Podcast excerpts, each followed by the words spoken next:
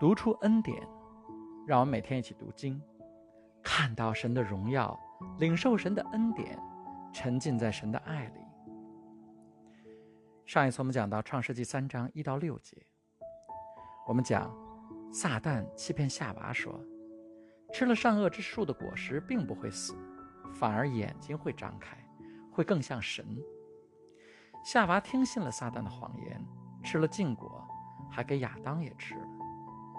圣经说，于是他们两个人的眼睛开了，知道自己是赤身的，就把无花果树的叶子缝合起来，为自己做了腰上的遮盖。果然，吃了善恶知识树的果实之后，亚当和夏娃的眼睛就开了，但不是像撒旦说的那样，张开眼睛看到的是智慧，或者像过去一样，张开眼睛看到的是祝福和爱。他们现在张开眼睛，看到的是羞耻，是罪。吃了禁果之后，人确实发生了很大的变化。这些变化不是身体上的，不是外表上的，不是突然多出了第三只眼睛，而是思维的变化。在这之前，亚当和夏娃活在神丰丰富富的恩典里，没有羞耻感，没有惧怕。一旦他们选择了去吃善恶知识树的果实，各种负面情绪就纷至沓来。他们首先感到的是羞耻。亚当和夏娃在对方面前，突然觉得自己全身赤裸，很害羞，就拿无花果树的叶子来做衣服。当他们开始自己来决定善恶之后，他们首先失去的就是彼此之间的信任。他们曾经二人成为一体。彼此亲密无间。圣经说，之前夫妻二人赤身露体，并不羞耻，因为那时他们生活在神的爱和恩典里面，生活在神的眼光之中。他们知道神爱他们，神看他们是美好的，所以他们看对方也是美好的。一旦吃了分别善恶树的果子，他们不再用神的眼光去看自己。也不再用神的眼光去看对方。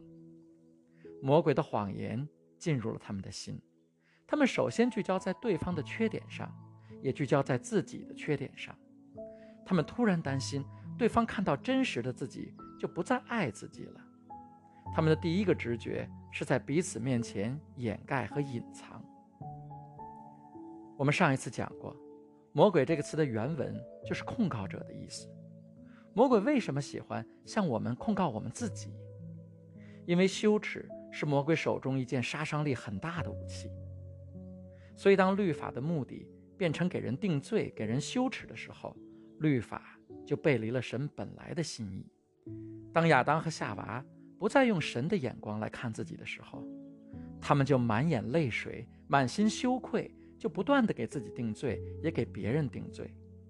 当他们走出了神的恩典，走进了靠自己的世界里，他们清楚地看到了自己的过犯，发现自己生活在一个危险的世界里，发现原来自己在彼此和魔鬼面前是那么的脆弱不堪。他们感受到深深的羞愧。羞耻来自于我们的自我意识，是自以为意的结果，是人失去了平安、失去了安全感的表现。当人吃了善恶树的果实的时候。人自己先就看到了自己的脆弱和不可避免的死亡。我听到过的对羞耻和善恶之树的关系最好的解释，来自于一位不信主的心理学家。乔丹·彼得森是一位国际知名的心理分析专家。他虽然不信主，但却认为圣经是心理学研究的重要基础。他的圣经心理学演讲，门票卖到上万元一张，仍然一抢而空。他在演讲中说：“圣经中亚当和夏娃吃禁果的故事，准确地把握了多得不可思议的心理学课题。其中特别重要的，就是他揭示了自我意识的本质。他说，发现自己赤裸，就是发现自己的脆弱，看到自己不可避免的死亡。有人梦到自己浑身赤裸地面对一大群人，这梦就是他内心中恐惧和羞耻感的表现。”他害怕把自己所有的缺点、所有致命的弱点全部展示在众人面前，被他们看到，被他们论断，被他们指指点点。这就是为什么我们都穿衣服。他接着说：“人类是唯一有深刻的自我意识的动物，其他动物只有简单的自我意识。他们知道要保护自己，有些能在镜子里认出自己。但是我们人有一大堆关于自己的理论，我们有成套成套的理论告诉我们人是怎么回事，自我是怎么回事。自我意识对人的心理上的影响，在心理学中有一个术语。”就是 neuroticism，就是神经质。彼得森还说，自我意识给我们带来的都是负面情绪。他说，我们都明白这个道理，这就是为什么你走上演讲台心里会紧张。自我意识可不是好事儿，自我意识强的时候，人会结结巴巴说不出话来。自我意识会让你面对你想取悦的人，满脸通红，不知道该说什么。在心理学上。自我意识是一种很糟糕的心理行为，因为它让你看到自己是一个多么脆弱、多么愚蠢的生命，甚至比这还更糟。彼得森说：“我一直不明白，为什么自我意识跟分辨善恶的能力和邪恶会搅在一起。我甚至不明白分辨善恶的能力到底是什么意思。但是最后我弄明白了，我知道了，我知道了，是这么回事儿，就像是突然得到了启示。”原来，你一旦发现你自己的脆弱，你就明白了善恶的本质。因为你一旦知道自己是脆弱的，你就知道别人也都是脆弱的。你一旦知道所有的人都是脆弱的，你就知道如何伤害他们。这意味着你可以主动的把痛苦带给别人。这就是善恶的知识。彼得森接着对台下的观众说：“也许你就特别会折磨人。”我相信，在这个剧场里有很多人对此很在行，甚至你们每个人可能都有点这方面的才能。你要是已经结婚了，我相信你的配偶肯定认同。亲爱的弟兄姐妹，我相信每一个能听到我声音的人，生命中都有一些事是不愿意在微博上被人看到的。有一位著名的牧师讲过这样一个故事：他和儿子一边看电视，一边一起健身。儿子突然问他：“如果现在你脑子里的每一个念头都显示在电视机的屏幕上，你还能保住你牧师的工作吗？”他回答说：“啊，那绝对不可能。”他问儿子：“你呢？你还会有朋友吗？”儿子说：“肯定没有了。”他接着问儿子：“你才十几岁，有什么念头会这么糟糕？”儿子说：“你觉得我会告诉你吗？”牧师说。我也不会告诉你，亲爱的弟兄姐妹，这就是人性。我们每个人都有羞耻，因为我们每个人都有失败，有骄傲。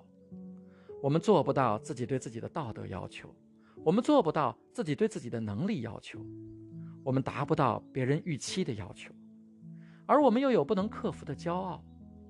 我们因为自己做不到而感到羞耻。只要能把我们的羞耻藏起来，不被别人看到，我们什么都愿意做。圣经中充满了满心羞愧的人物，这些都是我们的写照。有一个女人，她的生活一团糟，在五次失败的婚姻之后，她连婚都懒得结了。她在烈日当空的时候才去井边打水，好躲避别人的小声嘀咕，躲避别人鄙夷不屑的表情。另一个女人，子宫漏血十二年了。这十二年里，她一直觉得自己不干净，没有人抚慰她。她看到耶稣治愈别人，她渴望得到耶稣的抚摸，但是她怎么能当着那么多人去提起自己的病呢？所以，她藏在人群中，偷偷的去摸他的衣角。有一个很有权势的男人，他睡了另一个男人的妻子，那女人怀孕了。羞耻和恐惧让他惴惴不安，最后他决定去谋杀那个女人的丈夫。井边妇人把羞耻藏在家里，漏血妇人把羞耻藏在众人当中，而大卫把羞耻藏在罪恶里。这三个人都像亚当和夏娃一样，编织自己的无花果叶子来遮盖。他们都像亚当和夏娃一样，跑到错误的地方去躲藏，但是。神都找到了他们，神也除去了他们的羞耻，让他们重新得到了自由。而这美好的经历也可以发生在你我身上。从你躲藏的地方出来吧，来到耶稣面前，因为耶稣来到这个世界上，就是来除去我们的羞耻的。施洗约翰一看到耶稣，就说：“这就是神的羔羊，是来去除世界的羞耻的。”以赛亚书预言耶稣的时候说：“他已经吞灭死亡，直到永远。主耶和华必擦去个人脸上的泪水，又除掉普天下他百姓的耻辱。”因为这是耶和华说的。耶稣除去羞耻的方法是神迹，是恩典，是爱。耶稣的抚摸就像海浪抚摸礁石一样。亲爱的弟兄姐妹，不知道你有没有关注过海边的礁石？礁石上本来有很多的裂缝，很多的坑洼。人就像这礁石，也满是裂缝和坑洼。但神的恩典就像海浪，一浪接一浪的。用爱把这些裂缝和坑洼填满，最终神的爱和恩典会改变礁石，把礁石打磨得光滑圆润，不再需要羞耻。这就是爱和恩典的力量。马可福音一章中有一个麻风病人，他鼓起勇气来到耶稣面前，跪下央求说：“只要你肯，一定能使我洁净。”当他来到耶稣面前的时候，他不但冒着被人羞辱的风险，他还冒着失去生命的风险。就像今天的新冠感染者一样，当时的麻风病人也要被强制隔离。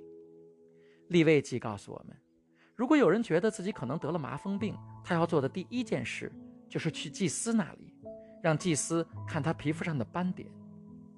祭司会看这个斑点是在皮肤上面，还是深入到皮肤的里面。如果祭司觉得斑点是在皮肤里面，就会要求他保持社交距离，让他离开以色列人的营地七天，好观察情况会不会恶化。如果情况变糟了，利未记四十章说，麻风病人必须穿撕裂的衣服。我们今天有时候把撕裂的衣服当作时尚，但是那时候是为了告诉别人自己有麻风病，还要披头散发，还要像今天一样用布。遮住脸的下半部，走到哪里都高喊“不洁净，不洁净”。这不就跟今天的社交媒体一样吗？任何人在真正认识你之前，就用你的斑点来定义你是谁。只是我们的斑点没有在我们的皮肤上，而是可能在我们的灵魂上。就是那些我们拼命要把自己藏起来的东西，就是那些让我们跟别人保持距离的东西。我们每一个人都有一些斑点，有人说我就是那个没有瑕疵的人，他的斑点只是比其他人长得更深一些。马可福音中的这个麻风病人，他根本就不应该靠近耶稣。利未记要求他离所有人都保持一定距离，不是今天我们要求的两米远，而是五十步远。你知道那是怎么样的一种孤独的感觉吗？生活在任何人的拥抱和抚慰五十步远的地方。在现代世界里，我经常看到有人的灵魂在远离所有人的地方漂流。那些把自己藏在游戏的世界里的青少年，把自己藏在工作里的理工男，把自己藏在购物、美容、SPA 里的女孩子，他们在属灵的世界里，不是也离开其他人很远很远吗？当时的麻风病人。如果他们想去任何地方，他们先要高喊“不洁净，不洁净”。这不是因为那时候的以色列人有多残忍，而是为了保护大家所采取的免疫措施，就像今天新冠感染者必须先出示红码一样。你走进一个大楼的时候，先要告诉别人的不是你是谁，不是你的愿望是什么，不是你的梦想是什么，不是你的天赋是什么，不是你的内心有多善良。而是你皮肤上的斑点是什么？这个人来到耶稣面前，他早就打破了五十米的距离限制。他知道，如果耶稣不能救他，按照当时的律法，以色列人会用石头砸死他。但是他跪倒在耶稣面前，全然的交托，对耶稣说：“只要你愿意，你可以让我洁净。”他愿意在众人面前暴露自己，他愿意把自己的生命。交在耶稣的手里，只要换取耶稣的一次触摸，而耶稣就触摸了他。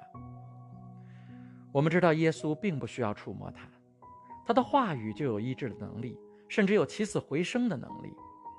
但是他要让我们知道的，是他不仅是大有能力的主，他还有一颗爱怜我们的心。在旧约时代，如果祭司触摸了一个不洁净的人，祭司自己就变得不洁净，所以他们绝对不会去碰麻风病人。今天对待耻辱，有些牧师也是一样。他们生怕有不洁净的人进入他们的教会，他们要用羞耻、定罪、认罪去迫使不洁净的人远离他们。但是耶稣不是一般的祭司，他也不是一般的牧师，他是神的羔羊，他是永恒的大祭司，他不会被玷污。当他触摸你的时候，你的羞耻不会让他羞愧，你会因为他的触摸而变得圣洁无瑕。所以来吧，让他触摸你。让他触摸你的灵魂。今天，神给了我他的话语，让我传递给那些肩上扛着羞耻的人。羞耻已经让你在这个孤独的角落待得太久太久了，在那个孤独的角落里。而当你孤独的时候，你去的地方经常会让你更孤独。你躲到你手机的某个角落里，你也许还在发微信、发朋友圈，但那已经不是你自己。而是那个你的想要得到认可的代言人。你一直在担心，即使是你身边最亲的人，也会有一天不再爱你。但是他们没有造你，他们没有为你而死。我告诉你一个秘密，他们也有自己的斑点。而那个真正圣洁、毫无斑点、毫无瑕疵的人，会告诉你：我就是为了你而来的，我就是为了你而来的。我跟他们不一样，我来这个世界不是为了权势，不是为了金钱，不是为了地位，我来这个世界就是为了触摸你、拥抱你、亲吻你、爱你、使用你、高举你。我来就是为了治愈那些没有人愿意碰的人。我知道，你现在是在一个孤独的地方，你一天工作十几个小时，好让你的孩子受到良好的教育，那是一个孤独的地方。你的家人不理解你，你只能在拼多多里找到安慰，那是一个孤独的地方。你只有在打游戏的时候才感觉到自己得到尊重，那是一个孤独的地方。你累死累活在大都市打拼，却落不了户，买不起房，那是一个孤独的地方。你在最亲密的人面前用无花果叶子伪装自己，那是一个孤独的地方。当你在一个孤独的地方的时候。不要急着做生活中重要的决定，而那些你隐藏自己羞耻的地方，只会让你更孤独。经上说，当那个麻风病人从他那个孤独的角落走出来，来到耶稣面前的时候，耶稣触摸了他，他的麻风病瞬间就治愈了。你不需要再等五年，等着那羞耻过期，也许需要一点时间让环境改变，但是你此时此刻。就可以摆脱你的羞耻。此时此刻，你就可以摆脱所有让你羞耻的谎言。你要学会透过神的眼光看自己，透过耶稣的宝血看自己，透过公义的外袍看自己，看到圣洁的自己，看到被爱的自己，看到全然美丽的自己，看到特别特别蒙福的自己，看到值得庆祝、值得欢呼的自己。这才是属灵的世界里真正的你。亲爱的弟兄姐妹，我要为你祷告。不管你生命中有多少失败，不管你觉得你自己把生活弄得多么糟糕，在神的眼中，你就是圣洁，你就是无比珍贵。神正在你的生命里做修复的工作。神知道你一切的软弱，但他的大能胜过你的软弱，他的恩典胜过你的环境，他已经为你胜过了这世界。